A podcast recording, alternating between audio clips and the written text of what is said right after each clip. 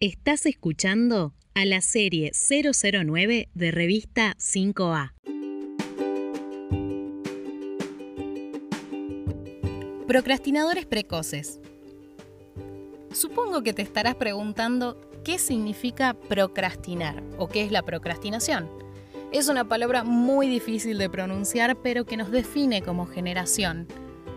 Estamos constantemente viviendo al límite, entretenidos e informándonos a toda hora y sobre todo.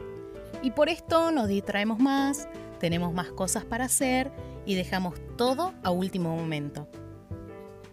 Podríamos decir que esto de la procrastinación nos define como generación random, o mejor dicho, como esta generación que consume de todo un poco. Muchas veces posponemos trabajos, tareas, tardamos más en no hacerlas que en cumplirlas. ¿O no te pasó que estás viendo una serie en Netflix y de pronto se te viene una vocecita a la cabeza diciendo, che, vos tenés que estar haciendo este trabajo práctico? y seguimos viendo la serie, solamente que ahora sin disfrute.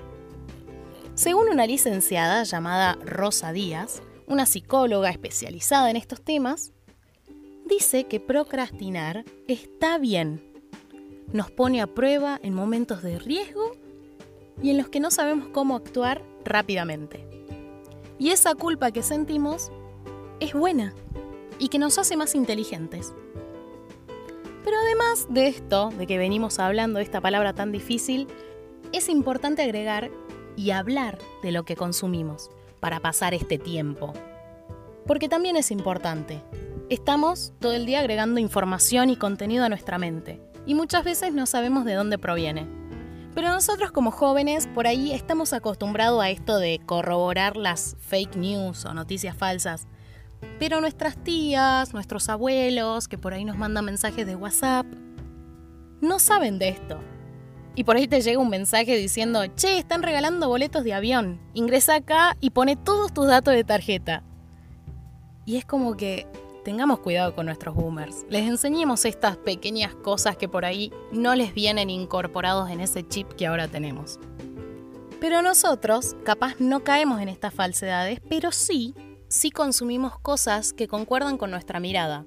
Por ahí no nos acostumbramos a esto de ver distintas perspectivas, dejamos de seguir una opinión que no nos gusta, que no está mal, por ahí nos hace bien mentalmente, pero ¿qué tanto criterio podemos ver o tener del mundo o de la información que consumimos si solamente vemos, si solo vemos un lado de toda esa información?